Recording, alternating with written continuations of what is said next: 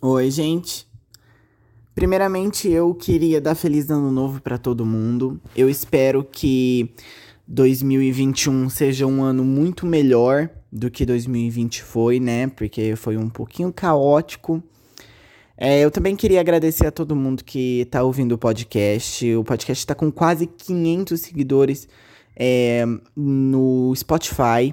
E os seguidores no Instagram também estão aumentando. Então, assim, se você não segue o podcast no Instagram, segue lá, é arroba tudo de mitologia. Eu sempre posto uma arte, uma pintura, uma escultura relacionada ao episódio, porque mitologia sempre tem alguma coisa assim. E essas coisas em mitologia, elas importam. E também é por lá que eu me comunico com vocês. Mas então vamos lá, gente. No episódio de hoje, nós vamos falar sobre a irmã gêmea de Apolo, Artemis. Ela é chamada de Diana pelos romanos. Ela é conhecida por ser a deusa da caça e da lua. E ela também, gente, é conhecida por ser a deusa virgem. E quando eu digo virgem, é virgem de virgem. E não e não do signo virgem. Eu não sei se ela é de virgem do signo. Talvez ela seja, mas para esse, esse mito, basta que vocês saibam que ela é virgem de, de virgem, de corpo. Tá. Uh, esse mito ele é greco-romano, mas eu vou ler, mas ele é contado em romano, então por isso que eu vou chamar Artemis de Diana. Então era um dia lindo, meio-dia. Uh, um jovem chamado Action, filho do rei Cadmo, ele estava caçando com uns amigos ali na floresta. Eles estavam com arma, cachorro, enfim. É então que o Action ele diz para todos que não precisa caçar mais, porque eles já caçaram demais ali por hoje, podem dar uma descansadinha, e por isso eles deixam as armas de lado. Nessa floresta, gente, existia um vale cheio de vegetação cipreste e pinheiros. Ciprestes, para quem não sabe, é aquela árvore de jardim, de jardim, pontuda, tá? Se vocês quiserem pesquisar no Google, é, se escreve desse jeito mesmo que se fala. Ciprestes. C-I-P-R-E-S-T-E-S. Ciprestes. O mito, ele diz que na, na extremidade do vale, ali na ponta, tinha uma gruta que ela não era decorada com arte, mas sim que a natureza tinha imitado a arte, que inclusive tinha um teto de abóbada de pedra. O teto de abóbada, gente, é, é um teto que parece uma abóbora, mas ele é cheio de detalhezinhos assim por dentro, sabe? É bem bonito. Pesquisei. Teto de abóbada também vale a pena, é bonito mesmo. Aí de lá, de de, do lado dessa gruta tinha uma fonte e ela escorria meio que pra dentro, assim, sabe? E aí embaixo tinha uma bacia. E era ali que a Diana ia repousar a cabeça cansada dela, depois de uma caçada. Então, assim, gente, era um lugar muito bonito mesmo. Dá até para dizer que talvez seria uma espécie de templo, assim, pra Diana, né? E é aquela coisa, gente. Tudo tava bem, mas na mitologia as coisas não ficam bem por muito tempo. Então um dia, a Diana ela tava cansada e com a ajuda das ninfas dela, ela começou a se despir. Uma ninfa ajudou ela a tirar a roupa, a outra ajudou ela a tirar a sandália, a outra penteava os cabelos, as outras traziam os jarros com água quente. É uma coisa bem deusa. Ela começou a tomar seu banho de beleza e o Action, que tinha se separado dos amigos, estava andando pela floresta aleatoriamente, levado pelo destino. Aí vocês adivinham onde ele foi parar? Exatamente, na gruta da Diana. Quando. Quando as ninfas é, viram que ele estava ali na entrada, elas gritaram e correram para perto da Diana para tentar esconder o corpo dela. Mas o negócio, gente, é que ela era mais alta que elas, né? Porque ela é uma deusa. Então meio que não deu. A Diana, ela ficou super corada e ela procurou a aljava dela com flechas, porque ela já ia matar ele. Mas ela não encontrou. E por isso ela jogou água na cara dele e mandou ele vazar. Na verdade, gente, ela falou assim: agora vai e dize se te atreves que viste Diana sem suas vestes. Mas aí, minha gente, no mesmo momento, um par de chifres começou a crescer na cabeça dele. O pescoço dele ficou maior, as orelhas ficaram pontudas, as mãos e as pernas começaram a se transformar. E esses chifres que estavam crescendo nele, gente, não era aquele chifre normal, era tipo aquele a, a galhada, sabe? Tipo que, que sai mais um chifre, mais um chifre. Hum, em resumo, ele começou a se transformar em um cervo. A ousadia que ele estava sentindo virou medo. E ele fugiu dali, tipo, no 12. Uh, e ele ficou impressionado em como ele estava correndo rápido.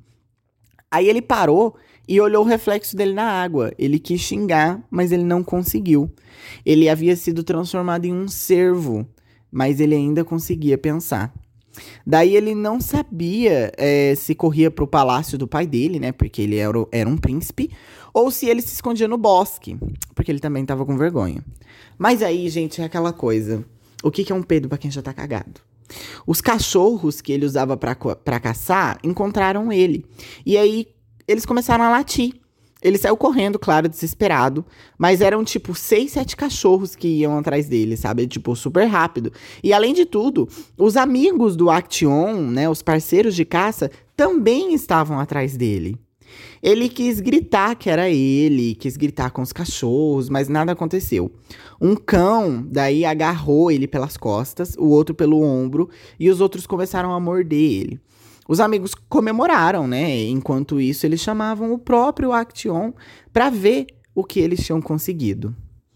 Uh, existe um poema que traz uma menção a esse conto e eu decidi trazer ele porque ele é legalzinho e também serve para a gente ver como às vezes a mitologia ela é citada de forma despercebida em obras. Eu vou ler. Um débil vulto entre outros vultos surge. Um fantasma entre os homens solitário. Como da tempestade a derradeira, nuvem tendo por dobre funerário. O trovão. Ele, a Action semelhante, contemplou a nudez da natureza e foge agora pela terra inteira. Os próprios pensamentos o perseguem, como ferozes cães de instante a instante. O poema, ele é escrito por Shelley, mas eu não encontrei o nome do poema, tá bom? Beijo. E aí, gente, vocês acharam bem feito pro Action ou não? Olha só, se vocês fossem a Diana, e lembrando que daí você tem toda aquela coisa da deusa virgem, ninguém nunca viu o seu corpo, etc, etc. E aí uma pessoa vê você, o que, que você faria? Vocês fariam o mesmo que ela fez?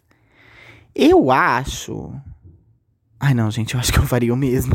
Porque, porque, tipo assim, eu sou, eu sou uma deusa, eu sou a deusa virgem. Aí esse homem entra. Porque com certeza ele ia falar, gente, que ele, que ele tinha visto ela. Então eu acho que eu faria o mesmo. Talvez eu até mataria ele ali na hora. Mas não sei, assim. Tecnicamente a Diana não matou ele, né? A Diana só transformou ele em servo. Ela ia matar, ela ia matar. Mas, gente. Olha, de acordo com o Código Penal Brasileiro o crime ele precisa ser realizado. Você não pode simplesmente prender uma pessoa só porque ela queria cometer um crime. Então, tecnicamente, a Diana é inocente deste ato. Mas sim, eu faria a mesma coisa que a Diana. E se eu fosse o Action, eu acho que eu iria perceber mais rápido que eu era um servo. E aí eu tentaria fugir dali, assim, o mais rápido que eu pudesse, porque eu também saberia que que teria cachorros, né? E os meus amigos também estariam por ali. Não sei. Mas isso me lembrou aquele filme da Disney, da princesa lá, que a mãe dela virou um urso e aí ela, ela tenta conversar com a família dela. Sabe o filme que eu tô falando? Valente, eu acho é o nome do filme. Enfim. Mas eu ficaria desesperado, com certeza.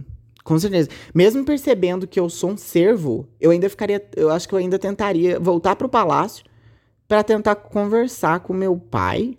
Não sei, enfim, mitologia, né? Uh, e assim, se vocês acharam esse mito um pouco bizarro, espera até vocês ouvirem o de sexta-feira, porque essa semana tem dois episódios, como eu falei para vocês. E o episódio de sexta-feira, gente, é sobre a mãe da Artemis e do Apolo, a deusa Latona, ou Leto, para os romanos. Olha, para os gregos. Talvez eu tenha me confundido um pouco. Enfim, eu me corrijo na sexta, gente. Enfim. Uh, não esqueçam de seguir o podcast no Instagram, que eu vou postar uma arte bem legalzinha deste episódio, inclusive é uma pintura muito bonita. Uh, e eu vejo vocês na sexta. É isso. Tchau!